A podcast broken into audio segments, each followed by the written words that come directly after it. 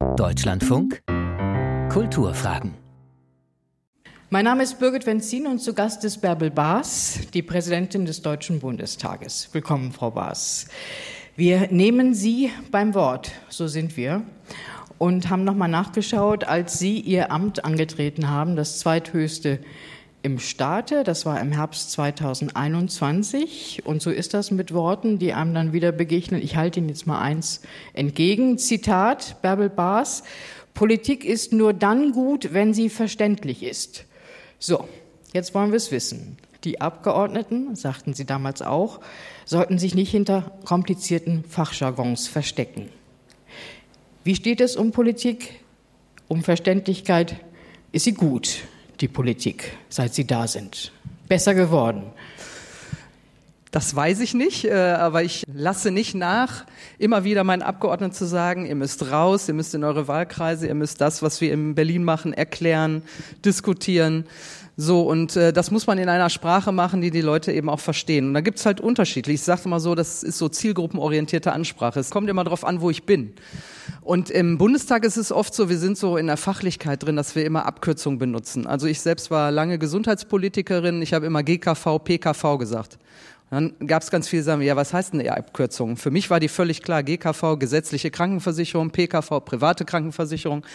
So, und daran äh, habe ich einfach erinnert, benutzt nicht so viel eure Fachsprache, die ihr im Fachausschuss habt, sondern denkt dran, wenn ihr da am Rednerpult steht, dann redet so, dass eben auch der Bürger euch versteht, ohne dieses Fachwissen im Hintergrund zu haben. Das heißt, ähm, ein Abgeordneter des Bundestages, des höchsten Hauses in diesem Land, äh, muss auch umstellen können. Das heißt, je nachdem, welches Publikum er vor der Nase hat. Ja, und ich, im Wahlkreis trifft man ja auf ganz verschiedene äh, Menschen. Also ich, ich bin an Universitäten, diskutiere da, auch mit Wissenschaftlerinnen und Wissenschaftlern. Ich bin hier heute bei Schülerinnen und Schülern. Ich gehe in ein Unternehmen, äh, ich diskutiere mit Bauern, mit Landwirten. Also ich muss mich immer auch darauf einstellen, mit wem rede ich gerade und was wollen die von mir hören und wissen, wie weit sind die in, in Themen drin, wie tief. Und danach danach muss ich, sollte ein Abgeordneter sich orientieren. Ist heute ein PKV-Tag oder ein GKV-Tag?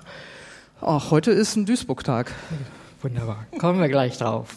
Noch mehr von Ihnen, Frau Baas, aus dem Herbst 2021. Und zwar, nur wer verständlich spricht, kann auch jene erreichen, die sich nicht von der Politik angesprochen fühlen. Wir können über unsere Sprache zeigen, dass wir das Wohl aller im Blick haben. Damals, so ist das bei Staats, gab es kräftigen Applaus im Plenum. Gab es danach auch Aktivität und Veränderung bei denen, die zugehört und applaudiert haben? Teils, teils. Also ich habe insbesondere die neuen und jungen Abgeordneten angesprochen. Nach der letzten Bundestagswahl war ja fast die Hälfte des Bundestages neu, also über alle Fraktionen. Und äh, ob ich bei den älteren Kolleginnen und Kollegen noch was erreichen konnte, die schon lange dabei sind, das weiß ich nicht. Aber äh, ist das eine Frage des Alters? Nee. Auf die Präsidentin zu hören? Nee, eigentlich sollten alle auf mich hören. Aber man sieht es an der Zahl der Ordnungsrufe, es funktioniert nicht immer. Kommen wir gleich drauf, kommen wir gleich drauf. Und wie haben die Älteren nicht reagiert? Haben Sie das gemerkt, gespürt? Ähm, war das wenigstens mal ein Zuhören in dem Moment und oder leichte Veränderung? Ich meine, denen muss doch auch dran gelegen sein, dass sie verstanden werden draußen. Naja, also es geht äh, nicht nur darum, verstanden zu werden, weil die, die Menschen wollen ja mit, mit einem diskutieren. Die wollen nicht nur hören oder ich soll nicht nur erklären, was wir da in Berlin machen, sondern ich bin ja hier im Wahlkreis und darum geht's ja, dass ich die, äh, die Anliegen, die Themen, die die Menschen im Wahlkreis haben, ja mit nach Berlin nehme. So Und äh, darum geht's ja eigentlich. Und es kann Vertrauen in Politik ja nur wachsen, wenn ich die, die das machen, die ich dahin wähle, nach Berlin oder in den Landtag, nach Düsseldorf oder hier in den Rat der Stadt Duisburg, ich kann ja als Politik nur Vertrauen gewinnen, wenn die Leute mich verstehen. Also und wenn wir auf Augenhöhe, sag ich mal, miteinander reden. Und bei den Älteren, da meine ich gar nicht Lebensalter, sondern die, die schon lang, länger im äh, Bundestag sind, die haben halt ähm, ihren Weg gefunden, mit ihren Leuten im Wahlkreis zu diskutieren oder zu reden. Und ich will das gar nicht kritisieren. Ich wollte nur daran erinnern, dass die Sprache insgesamt aggressiver geworden ist, härter geworden ist. Und wie gesagt, ich habe daran erinnert, wir benutzen in Berlin zu viel Fachsprache, weil wir natürlich sehr stark in der Fachpolitik drin sind. Und wir müssen daran denken, nicht alle sind Tag und Nacht mit Politik beschäftigt, sondern ich muss auch die erreichen, die sich vielleicht, die vielleicht mal Nachrichten gucken oder sich in Social Media irgendwie informieren, aber die sind ja nicht so tief in den Fachthemen drin wie ich. So, und daran wollte ich nur erinnern. Und natürlich haben an dem Moment, als ich das gesagt habe, sehr viele applaudiert und vielleicht, da gehe ich mal fest von aus, haben auch einige gesagt, ja, das stimmt. Wir müssen eigentlich viel stärker nochmal daran denken, dass die nicht von morgens bis abends Politik machen wie wir sondern dass wir auch die erreichen müssen, die eben nur sporadisch sich für Politik interessieren. Wir sind zu Gast im Landwehrmann-Gymnasium in Duisburg. Und unser Gesprächspartner Bärbel Baas ist hier von weg. So heißt das, glaube ich, ne? So kann man so sagen. Kann man so sagen. Seid ihr einverstanden? Hier von weg? Ich habe mich da jetzt auch reingegruft, ne? apropos Sprache und Sprechen. Und wenn man hier, Frau Baas, hör mal sagt, mhm. Dann sind das mindestens zwei Sätze, die mindestens meinen, hör mal, wie geht es dir? Und hör mal zu. Sie haben, glaube ich, auf Insta mal geschrieben, es seien drei Sätze. Aber ich habe den dritten versucht zu finden. Ich In den findet man nicht, es ist eine eigene Interpretation. Ach so, also bei Hör mal, da kann man alles drunter verstehen. Also äh, wie geht's dir? Was machst du gerade? Oder pass auf, noch einen Schritt weiter und ist Ende. Das heißt auch. Ne? Das ist eher die, die, die dritte harte okay. Variante von Hör mal. Also ist gar nicht so ungefährlich, wenn Sie das aussprechen. Ich merke das schon. Ähm, wir sind hier zu Gast im Landvermann-Gymnasium und wenn Sie den Schülerinnen und Schülern, die hier sind, in zwei Bärbel Bars Hörmer-Sätzen erklären müssten, was Demokratie ist, wie lauten die? Oh, das kann man, glaube ich, ich weiß nicht, ob man das in zwei sagen kann. Drei? Demokratie ist einfach so, wie wir, wie wir leben. Also wir haben hier Meinungsfreiheit, äh, Pressefreiheit, wir sitzen hier gerade zusammen. Jeder darf seine Meinung sagen und das darf er auch offen. Er landet dafür nicht wie in anderen Ländern im Knast oder wird gefoltert, sondern das ist Demokratie. Aber sie ist anstrengend. So, und sie muss immer wieder aufrechterhalten werden. Und das heißt, sie ist, bleibt nicht wie na, von selbst. Das hart erarbeitet. Wir feiern jetzt 75 Jahre Grundgesetz in diesem Jahr. Das ist noch gar nicht so lange her, dass wir hier eine Demokratie haben. Und äh, insofern die Freiheit, die wir hier alle haben, sollten wir erhalten. Was ist demokratische Politik, ähm, Demokratie? Ist es ein Handwerk? Kann man das lernen? Ja, für mich ist das Kompromiss zu finden, weil es sitzen, also ja hier auch ganz viele Menschen hier im Saal, die haben alle unterschiedliche Meinungen. Die, die, die Kunst der Demokratie ist, diese Ränder, die es ja auch gibt, auszugleichen und einen möglichst großen Konsens für die breite Mitte zu finden. Das verstehe ich darunter. Und das heißt aber auch, dass die Mehrheit jeweils dann entscheidet und die Minderheit muss zumindest das, was da entschieden wird, akzeptieren. Das ist auch Demokratie. Aber es gibt auch Minderheitenrechte. Das gibt unser Grundgesetz her. Und das ist wiederum das Schöne an der Demokratie. Also es ist nicht nur immer nur die Mehrheit gewinnt, sondern es gibt eben auch Rechte für Minderheiten. Und das ist auch wichtig in einer Demokratie. Und wie lautet Ihre Perspektive? Wissen die Duisburger, da wo Sie von wegkommen und zu Hause sind, wissen die Menschen im Land, was an demokratischem Handwerk in Berlin geschieht? Also ähm, dafür bin ich ja heute hier. Aber ich glaube schon, dass mal verstanden wird, dass, ich meine, wir haben jetzt eine Koalition von drei unterschiedlichen Parteien, das heißt eine Regierungsmehrheit. Da sind, äh, man merkt ja, wie anstrengend das ist und dass sie sich permanent streiten, ja, weil es unterschiedliche Parteien sind. Aber ich glaube, die meisten verstehen schon, äh, dass äh, ein Kompromiss gefunden werden muss, dass nicht einer alleine entscheidet. Die Frage ist, ob immer akzeptiert wird, in welcher Form das stattfindet und wie lange es dauert, weil man immer gerne schnellere Lösungen haben will. Aber dass es immer ein Aushandeln von Argumenten ist und Meinungen und am Ende, ähm, um eine Lösung für alle zu finden oder für einen möglichst großen Teil, braucht es halt diesen Kompromiss.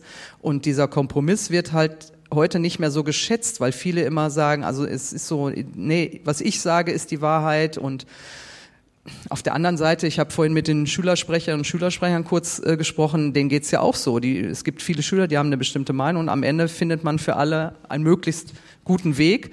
Trotzdem werden einige dabei sein, die sagen, nee, finde ich aber nicht gut. Und so ist es in der Politik oder im Bundestag auch nicht anders. Hat sich das verstärkt, was Sie da beschreiben? Also nach dem Motto, ich habe recht und ich will auch, dass da mein Ergebnis bei rauskommt, als wäre Politik ein Pizzaautomat, wo man oben einen Euro reintut und unten kommt die Portion raus. Hat sich das verändert, dass Menschen denken, ähm, möglicherweise aufgrund der veränderten Kommunikation, der Art und Weise, wie sie miteinander umgehen, dass Politik sowas leisten muss?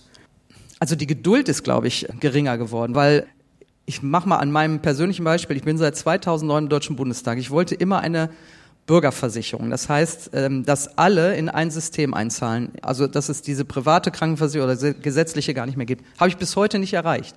Jetzt hätte ich aufgeben können und sagen, Politik interessiert mich nicht mehr, ich kann das nicht umsetzen. So, aber ich habe halt keine Mehrheit dafür gefunden. Trotzdem arbeite ich ja weiter. Ne? Also ich bleibe an meinem Traum der Bürgerversicherung, dem hänge ich nach wie vor nach. Aber man erreicht es nicht immer. Trotzdem würde ich jetzt nicht aufgeben. So, aber viele geben heute auf, die sagen, nee, ich erreiche mein Ziel nicht. Dieses Parteiensystem interessiert mich nicht mehr. Entweder gehe ich in eine andere Organisation, was auch gut ist. Es gibt viele Nichtregierungsorganisationen, die sehr engagiert sind. Ich sag mal, Fridays for Future, finde ich, haben viel bewegt durch ihre Demonstrationen. Hat die Politik schon in die Richtung gedrückt, ihr müsst viel mehr fürs Klima tun und so weiter. Also es, es funktioniert ja. Aber es dauert manchmal einfach lange und ich habe den Eindruck, dass bei vielen Menschen einfach die Geduld auch nicht mehr so so ist, dass sie sagen, wir warten jetzt auf irgendwelche Entscheidungen, es muss schneller gehen, unsere Probleme zu lösen. Weil die Lage, die Weltenlage eine andere ist ähm, und oder weil die Politik, von der wir zu Beginn auch gesprochen haben, nicht gut ist, also oder als nicht gut und gerecht und fair empfunden wird, da muss sich ja tatsächlich auch was möglicherweise wirklich verändert haben oder verschärft.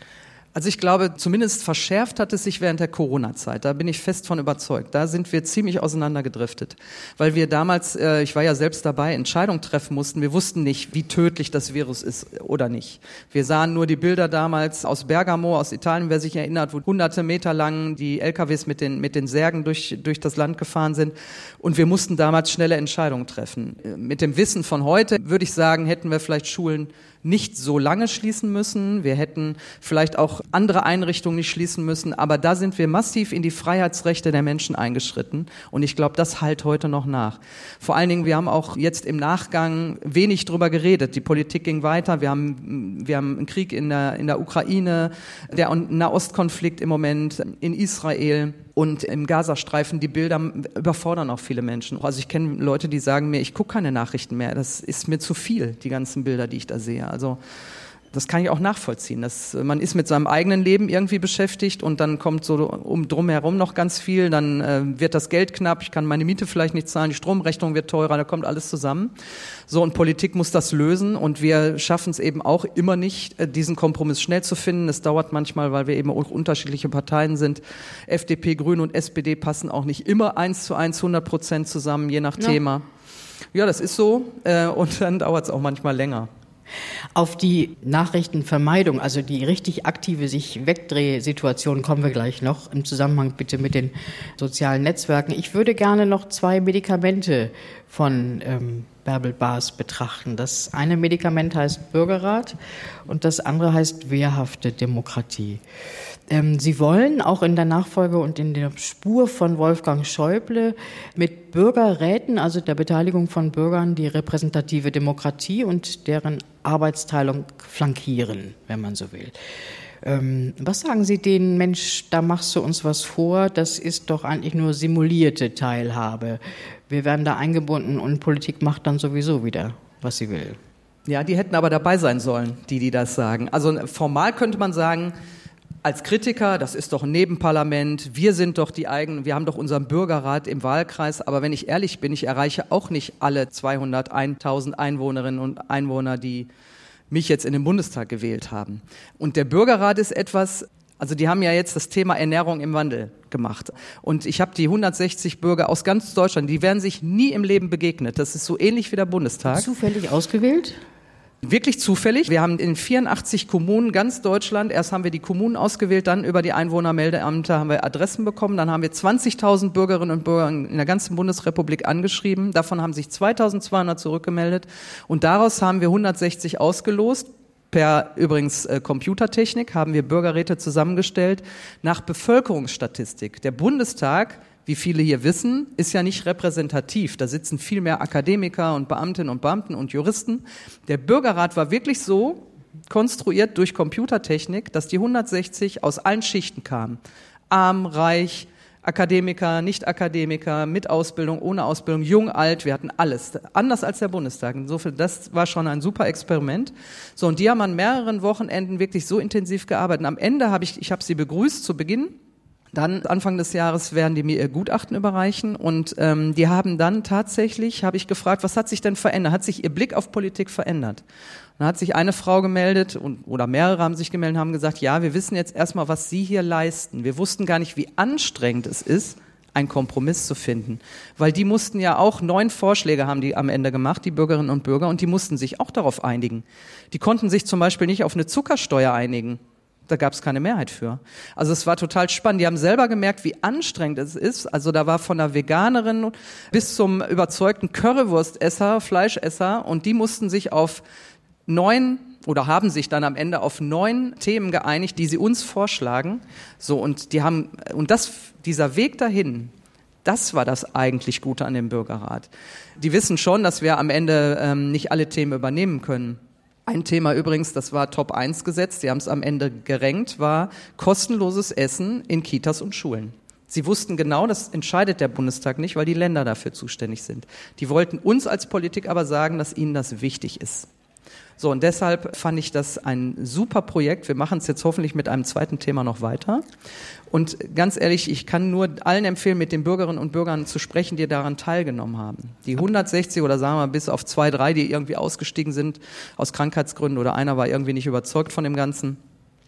Aber der Rest, die waren am Ende so stolz und so glücklich auf ihr Ergebnis und die hatten sich zum Teil für Politik gar nicht mehr interessiert. Ich hatte, als die Briefe rausgingen, Anrufe, die haben das für fake gehalten, dieser Brief des Deutschen Bundestages, dass sie eingeladen werden. Die haben da überhaupt nicht geglaubt. So, und das war schon toll. Und für die 160, die dabei waren, wenn die das weitererzählen, also haben wir schon viel gewonnen. Der Weg das Ziel in dem Fall. Für mich war in der Tat der Weg das Ziel, ja. Ich lasse es mal so stehen, weil die Kritiker bleiben, die sagen, naja, aber Politik hört ja nicht drauf. Sie sagen, das Kompromissbacken ist auch eine Kunst, die man beim Zuschauen und selber tun lernen kann und sollte. Zweites Rezept, wehrhafte Demokratie. Ivan Makwas ist eine der Bundestagsvizepräsidentinnen in ihrem Präsidium. Sie hat Strafanzeige gegen den AfD-Abgeordneten Stefan Brandner erstattet, der sie in den sozialen Netzwerken mit den Worten bemerkenswert dumm beleidigte. Sie selber sagen, Frau Baas, angesichts vieler, vieler Ordnungsrufe, die haben beileibe zugenommen. Unser Instrumentenkasten im Parlament reicht nicht mehr aus. Wir müssen da noch mal ran. Die Geschäftsordnung stammt aus den 80ern. Müssen wir hier dazu sagen, des letzten Jahrhunderts. Die müssen überholt werden, diese Instrumente. Wie wollen Sie das anpacken? Wie wollen Sie entstauben? Was haben Sie vor? Also ähm, in der Sitzungsleitung haben wir ja nur die Möglichkeit, über unser Ordnungsrecht in der Tat für Ordnung im Parlament zu sorgen. Und die Sprache ist in der Tat seit 2017 aggressiver geworden. Also es geht nicht mehr um die Auseinandersetzung mit Worten, gute Argumente auszutauschen, äh, gerne auch mal deftig, sondern es geht zum Teil mittlerweile um persönliche Angriffe. Es werden Abgeordnete, die am Pult stehen, diffamiert. Und da wird die Sprache so weit ausgereizt, dass man entweder an, kurz an den Ordnungsruf kratzt es gibt ein Ordnungsgeld, das wird ganz selten verhängt, 1000 Euro. Habe ich jetzt erst einmal gemacht weil das muss schon besonders schwerwiegendes Verhalten sein. So, was ich will, ist äh, einmal diese Strafe zu erhöhen und Ordnungsruf hat insofern ja keine Auswirkungen. Wir haben jetzt so viele Ordnungsrufe schon verteilt, wie in den ganzen letzten vier Jahren in der letzten Legislatur zusammen. So, das heißt, Ordnungsrecht macht ja nur Sinn, wenn es zu einer Verhaltensänderung kommt. Die sehe ich aber nicht. So, und deshalb werden wir das jetzt verschärfen nach einem System gelbe, rote Karte aus dem Fußball. Das heißt, wer drei Ordnungsrufe zahlt sofort 2000 Euro. Das ist meine Idee. Das müssen aber die Fraktionen noch entscheiden. Äh, der Geschäftsordnungsausschuss entscheidet das. Aber das ist mir wichtig, dass es dann auch dem Abgeordneten richtig wehtut. Und das geht dann scheinbar nur übers Geld. Das ist das eine. Und das andere ist natürlich auch die Sicherheit im Haus. Wir arbeiten gerade an einem Bundestagspolizeigesetz. Ich habe ja 200 Polizeibeamtinnen und Polizeibeamte im Deutschen Bundestag, die auch für Sicherheit innen sorgen und natürlich auch, dass keine Fremden ins Haus kommen, die da unangemeldet nicht hingehören. So, und die wünschen sich eben auch ein Gesetz, wo sie wissen, was darf ich, was darf ich nicht. Und die, die von Maßnahmen betroffen sind, müssen auch wissen, was darf der Beamte, was darf er nicht. Also das sind so zwei Dinge, wo ich sage, wir müssen auch bedauerlicherweise die Sicherheitsmaßnahmen im Haus hochsetzen, aber auch um die Abgeordneten zu disziplinieren, braucht es andere Maßnahmen. Und Social Media war zum Beispiel bisher im Ordnungsrecht überhaupt nicht drin. Das gab es in den 80er Jahren nicht. Und deshalb wollen wir auch die Strafmaßnahmen so ein bisschen auf Social Media ausdehnen. Also wenn während der Parlamentssitzung etwas passiert und ich sehe, kriege einen Hinweis, dass da jemand auf seinen Social Media Kanälen hetzt, dann soll es auch zu Ordnungsmaßnahmen kommen. Und dann zeigen Sie dem im Plenum aufgrund des Blickes ins Handy eine gelbe Karte, eine gelb-rote Karte und dann kostet 2000 Euro. Wenn das so beschlossen wird. Sind Sie optimistisch, dass das kommt? Ja, ich glaube schon. Okay. Das sind ja, nehme ich an, vor allen Dingen die Schlichtheitsgiganten von der AfD, die Ordnungsrufe nicht nur entgegennehmen dürfen. Die AfD bemüht sich sehr um Zuspitzung, argumentative Schlichtheit, um Angriffshetze. Und sie macht mit ihren Parolen, das sollte uns alle beschäftigen, auch das, ähm, die erfolgreichste Social-Media-Arbeit aller Parteien. Die AfD hat auf TikTok, wir haben nochmal nachgezählt, mehr als 400.000 Follower. Das ist jetzt meine GPK, PKV. Jeder zweite davon ist zwischen 14 und 19. Die SPD, ihre Partei, Frau Baas, hat 120.000, die CDU 16.000. Sie waren auf TikTok, Sie sind noch auf Instagram. Was muss sich in der Kommunikation von Politik verändern? Weil es ist genau diese Generation, die sich von den Nachrichten, Sie haben von Nachrichtenvermeidung gesprochen, wegdreht, die ganz bewussten, die politischen Nachrichten gar nicht mehr wahrnehmen will. Ja, und vor allen Dingen viele erreiche ich gar nicht mehr. Also die anderen Parteien, die haben erst viel später auf äh, Social Media gesetzt, sondern wir sind immer noch über die alten, in Anführungsstrichen, Medien gegangen, also sag mal Printmedien, Zeitungen. Ich bin auch noch aufgewachsen mit der Tageszeitung von meinen Eltern am Küchentisch und so. Da haben in, in der Tat viele Parteien noch Nachholbedarf. Sie waren auf TikTok, apropos, und da sind Sie jetzt nicht mehr, und Sie sind auf Insta. Was soll da stattfinden? Man könnte es ja passgenauer machen. Man muss es wahrscheinlich passgenauer. Ja, also ich habe auch ein junges Team, die wir eingestellt haben, die auch für, also wesentlich jünger sind als ich selbst, die natürlich da auch erfahren, weil ich auch gesagt habe, ich brauche jetzt auch Leute, die so, ein, so ein bisschen aus, den, aus dem Bereich auch kommen, die sich da selbst bewegen und auch wissen, was genutzt wird. Wir versuchen jetzt auch jemanden zu bekommen, äh, der wirklich eine richtige Reichweite hat, der mit mir vielleicht zusammen so ein bisschen Politik erklärt. Also wirklich, wir suchen gerade äh, Influencer. Ja, ja, in der Tat. Für den Bundestag. Ja, na klar. Warum oh, nicht? Schön. Okay. Sagen Sie uns Bescheid, dann kommen wir. Mache ich auf jeden dazu. Fall. Wenn wir den oder die gefunden haben, dann machen wir das. Das ist notwendigst, oder? Mm. Wir haben die AfD auch auf TikTok äh, beobachtet. Wir sehen dort eine verzerrte Wirklichkeit, also eine ganz große Berichterstattung über die Bauern, die gegen die Regierung ankämpfen und aus unserer Sicht unterbelichtet überhaupt gar nicht vorkommen, fast die wichtigsten und größten Demonstrationen für Demokratie in diesem Land seither. Wer macht denen, die dort sind, klar, wie sehr Wirklichkeit dort auch verzerrt werden kann?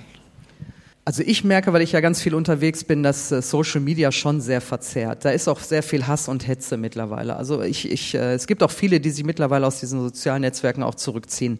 Auf der anderen Seite denke ich, es gibt halt so viele junge Leute, die, die informieren sich halt nur über Social Media. Das heißt, ich muss ja auch irgendwie trotzdem noch mit Fakten irgendwie gegenhalten. Aber dennoch ist es schwer heute, das auszuhalten auch. Also auch was man da an Anfeindungen heute hat. Also ich kann zum Beispiel äh, einen schönen Gruß zu Sommerferien posten. Da habe ich da wirklich 100 Hassposts runter, die mit dem eigentlichen Ursprungs Informationen, die ich gegeben habe, mit den schönen Gruß zu Sommerferien nichts zu tun haben. Da wird alles runtergepestet. So, und dann bin ich aber in Wahlkreis unterwegs, red mit Menschen Auge in Auge und erlebe einfach, dass es auch Gott sei Dank die anderen gibt. Und dass es die gibt, sieht man ja jetzt bei vielen Demonstrationen. So, und da merke ich, es gibt Parallelwelten. Die Social Media Welt ist eine, da muss man rein, keine Frage. Aber mir gefällt immer noch die reale Welt, wenn ich mit echten Menschen rede, wesentlich besser. Es gibt so viel engagierte Vereine, äh, Menschen, die sich für andere Menschen einsetzen und das geht so unter. Das macht mir große Sorgen, weil sich halt auch viele davon beeindrucken lassen. Das ist das Problem. Würden Sie sagen, Frau Baas, dass die liberale, repräsentative, jetzt mit Bürgerräten ausgestattete Demokratie den Feinden zu viel Raum lässt? Na, die Feinde nutzen natürlich die Mittel der Demokratie, also meinungsfreie, all das, was wir, wir genießen im positiven Sinne, nutzen die im negativen Sinne, um die Demokratie abzuschaffen. Also Faschisten, Nazis versuchen, die mit Mitteln der Demokratie indem sie sich in Parlamente wählen lassen, dann von innen zu bekämpfen. Ja, aber das ist die Herausforderung für unsere Demokratie. Dafür würde ich jetzt die Demokratie nicht abschaffen, aber wir müssen natürlich, wie sagt man immer so schön, wehrhaft sein. Das heißt, wir müssen aufpassen, dass die Mittel, die wir haben, auch selbst wenn sie ausgenutzt werden, nur bis zu einer gewissen Grenze. Deswegen gibt es ja auch sowas wie Parteienverbote und so. Am Ende kann man auch verfassungsrechtlich viele Schritte unternehmen, um eben auch Faschisten ja, klein zu halten oder zumindest, äh, dass sie nicht an die Macht kommen. Aber es ist eine Aufgabe nicht nur der Politik, sondern von uns allen. So, und das ist die, jetzt die Herausforderung, die wir haben. Danke an Bärbel Baas, die Präsidentin des Deutschen Bundestages, auf der Suche nach einem, einer Influencerin vielleicht. Wir passen auf und begleiten Sie dabei. Vielleicht bieten Sie hier gleich auch noch euch an, mal gucken. Mein Name ist Birgit Wenzin. Hier im Deutschlandfunk folgt jetzt Kultur heute.